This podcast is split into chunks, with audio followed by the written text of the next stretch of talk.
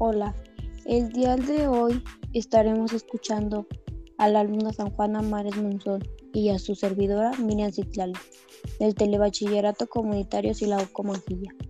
Hoy les hablaremos sobre por qué no se electrocutan los pájaros que se posan sobre los cables de alta tensión.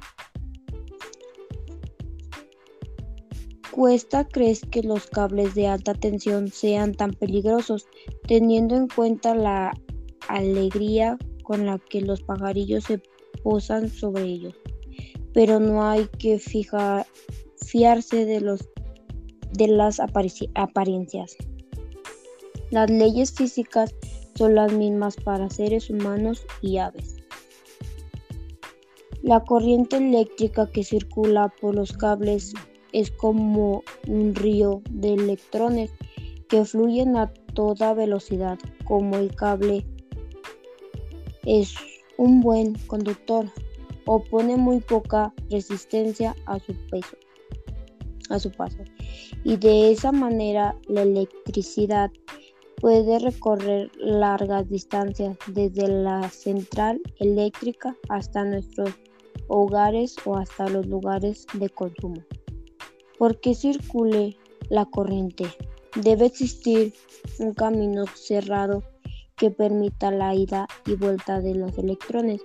Esa vuelta puede ser por otro, por otro cable o directamente por la tierra.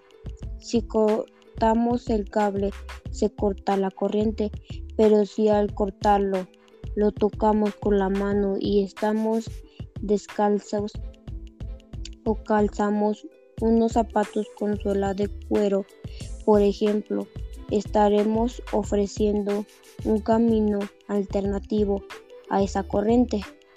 Esto pasará a través de nuestro cuerpo hasta tierra provocando la desagradable experiencia de un calambroso. Si alguien toca un cable de y ofrece un camino hasta otro cable o hasta el suelo, la descarga será brutal. En este caso, dado que nuestros cuerpos no son buenos conductores de la electricidad, se produce un brusco aumento de temperatura que achicharra materialmente al desafortunado. Que los cuerpos se calientan al ser atravesados por la corriente eléctrica es fácil de comprobar. Basta con encender una bombilla incandescencia, es decir, de las que llevan filamento. Al accionar el interruptor de la luz, cerramos el circuito y la corriente eléctrica fluye por la bombilla poniendo el filamento a temperatura altísima y rivalizan con la que tiene la superficie del sol, lo mismo que el hierro. Se pone al rojo al calentarlo. El filamento de la bombilla se pone blanco y emite luz. Entonces, ¿por qué no se le electrocutan los pájaros? En principio, una ave suele ser muy pequeña y tiene muy pocas posibilidades de tocar al mismo tiempo. El cable y la tierra, o los cables del tendido eléctrico. Lo normal es que el ave esté posada sobre un solo cable de alta tensión, sin estar en contacto con nada más. En este caso, no ofrece ningún camino alternativo al paso de la corriente para ir a tierra. Por supuesto, la electricidad podría entrar por una pata.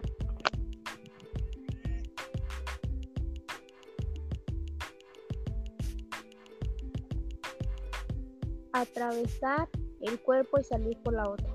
Por eso no sucede, porque la corriente entiende a escoger siempre el camino más fácil y entre seguir de pata a pata por el cable, que no tiene prácticamente resistencia, y atravesar el cuerpo del ave que sí la ofrece.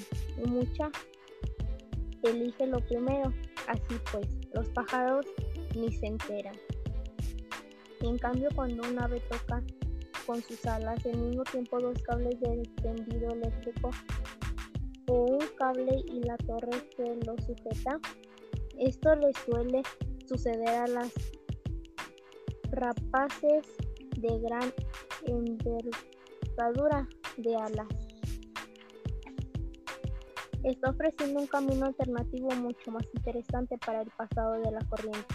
El río de electrones puede elegir corriente continua recorriendo los cables durante kilómetros y pasar a tierra a través de los distintos aparatos electrónicos, que en conjunto ponen en gran resistencia o pasar directamente del cable a tierra cruzando el cuerpo del animalito.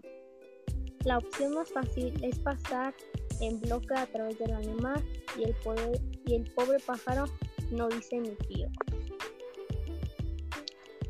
Este tema es muy interesante porque es curioso cómo un pájaro no se puede electrocutar en un cable de luz, ya que esto sí suele pasar.